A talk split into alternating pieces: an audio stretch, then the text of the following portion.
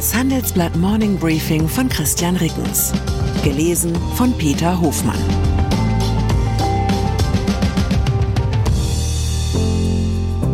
Guten Morgen allerseits. Heute ist Dienstag, der 16. Januar.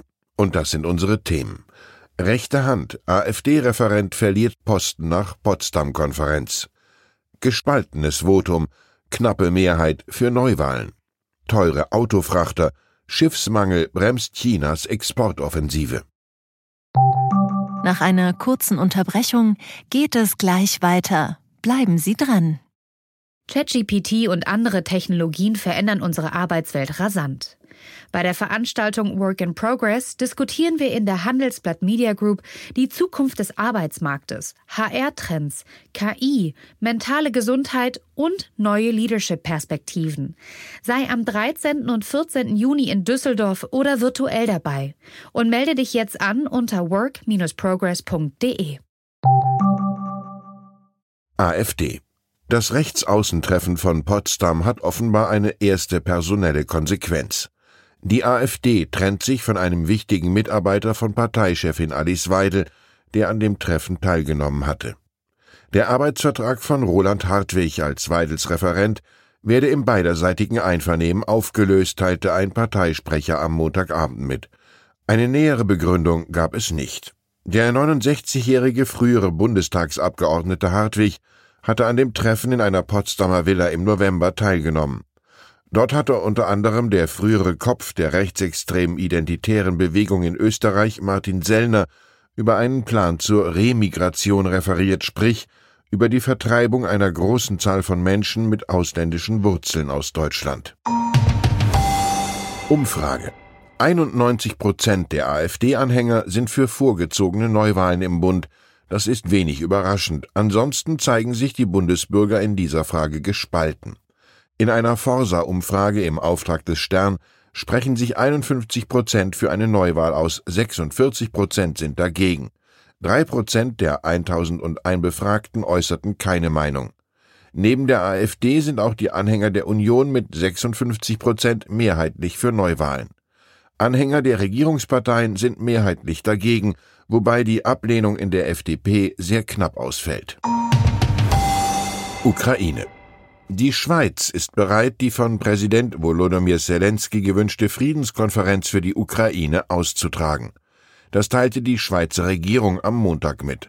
An der Seite der Schweizer Bundespräsidentin Viola Amherd sagte Zelensky in Bern, an dem Gipfel sollten alle Länder teilnehmen können, die die Souveränität der Ukraine respektierten. Zelensky im Wortlaut Ziehen Sie Ihre Schlüsse daraus, wen wir einladen. Die russische Regierung lehnt den Friedensgipfel ab. Solarenergie. Das Solar-Startup 1,5 Grad treibt seine Planungen für einen Börsengang voran. In den nächsten Wochen will das Unternehmen nach Handelsblattinformationen einen sogenannten IPO-Advisor auswählen. Vor dem für Ostern 2025 geplanten Börsengang will das Start-up noch eine finale Finanzierungsrunde durchführen. Finanzkreisen zufolge sollen dabei im zweiten Quartal 2024 bis zu 100 Millionen Euro von Investoren eingeworben werden. 1,5 Grad hilft Hausbesitzern bei der Planung und Installation von Solarmodulen, Stromspeichern und Wärmepumpen.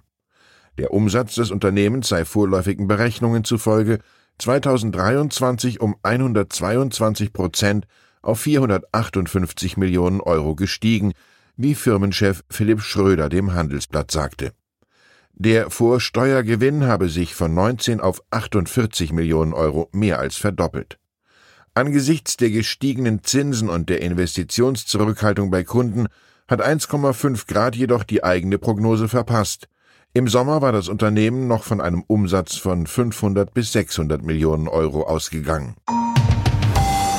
E-Autos. Auch die chinesischen Hersteller von Elektroautos begegnen bei ihrer Exportoffensive nach Deutschland und Europa einem Problem. Es fehlt an passenden Schiffen. Seit 2019 haben sich die Charterraten für Pkw-Frachter versiebenfacht. Der Hauptgrund laut der Londoner Schiffsberatung Clarksons weil im Corona-Jahr 2020 die weltweite Nachfrage nach Neuwagen einbrach, gingen zahlreiche ihrer betagten Schiffe in die Verschrottung. Neubestellungen gab es dagegen bis vor kurzem kaum. Das liegt auch an der Unsicherheit über künftig klimafreundlichere Schiffstreibstoffe, wie es in der Branche heißt. Deshalb liegen die Frachtkapazitäten aktuell nur zwei Prozent höher als 2019 und das, obwohl der Autotransport per Schiff 2023 gegenüber dem Vorjahr um 17 Prozent zulegte. Die 23,7 Millionen Fahrzeuge sind der höchste jemals gemessene Wert. 2019 besaßen nicht einmal ein Zehntel der per Schiffsverkehr beförderten Autos einen Elektroantrieb, 2023 war es fast jedes dritte. Als wichtigsten Wachstumstreiber ermittelte Clarksons dabei die Exporte aus China. 2020 lieferten chinesische Autohersteller weniger als eine Million Fahrzeuge nach Übersee. 2023 waren es ersten Schätzungen zufolge 4,1 Millionen. USA Donald Trump hat im US-Bundesstaat Iowa bei der ersten Vorwahl der Republikaner um die Präsidentschaftskandidatur einen Sieg eingefahren. Das berichteten die Fernsehsender CNN, Fox News und CBS übereinstimmend unter Berufung auf eigene Prognosen. Überraschend kam Trumps Sieg nicht.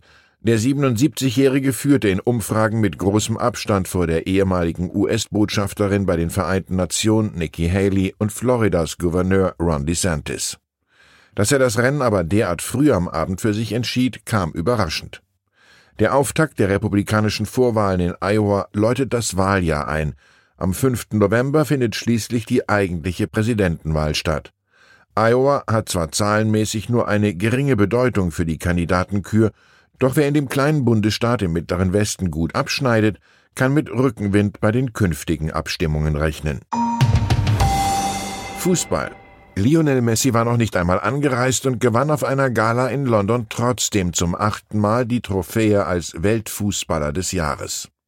Der 36-Jährige setzte sich gegen Erling Haaland von Manchester City sowie Kylian Mbappé von Paris Saint-Germain durch. Als beste Fußballerin wurde Aitana Bonmati ausgezeichnet, die mit Spanien im Sommer den WM-Titel gefeiert hatte. Ich wünsche Ihnen einen Tag, an dem Ihre Leistung gesehen wird. Herzliche Grüße, Ihr Christian Rickens. PS. Rund 2800 Spitzenpolitiker und Topmanager treffen sich in dieser Woche in Davos zum Jahrestreffen des Weltwirtschaftsforums. Das Motto lautet Vertrauen wiederherstellen. Was meinen Sie? Kann das Weltwirtschaftsforum hier tatsächlich einen Beitrag leisten? Welchen Wandel braucht die Weltwirtschaft? Schreiben Sie uns Ihre Meinung in fünf Sätzen an forum.handelsblatt.com. Ausgewählte Beiträge veröffentlichen wir mit Namensnennung am Donnerstag, gedruckt und online. Die Welt steht vor gewaltigen Herausforderungen. Zum einen die Energiewende voranzutreiben und gleichzeitig den Klimawandel einzudämmen. Und auch der Energieträger Wasserstoff gewinnt weltweit immer mehr an Bedeutung. Doch wie geht es weiter? Erfahren Sie mehr auf dem Handelsblatt Wasserstoffgipfel 2024 am 12. und 13. Juni in Essen. Infos unter handelsblatt-wasserstoffgipfel.de. Mit dem Vorteilscode Wasserstoff 2024 erhalten Sie einen Rabatt von 15% auf die Tickets.